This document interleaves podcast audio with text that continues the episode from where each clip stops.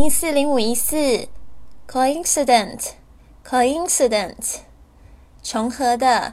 这个后面有这个 incident 的这个事件的意思，coincident 就是同时出现的。好，那这边呢，其实我们今天要教的比较专业一点，就是这个美术的会使用到的这个用语。它这边是讲这个重合的顶点显示为红色。The coincident vertices are displayed in red. The coincident vertices are displayed in red.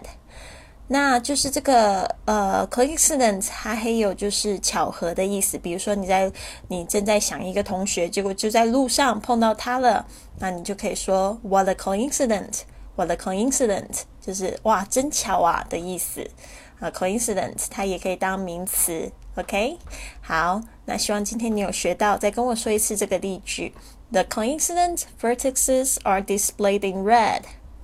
OK，这个 coincident vertices 就是说重合的顶点，那它是被显示成就用 are displayed，displayed 啊，被展示成啊什么样的颜色？我们通常都会用 in 来表示。如果是白色，就是 in white，OK，黑色就是 in black，然后黄色就是 in 啊，你知道的 in yellow。好的，好，希望你有学到这个字。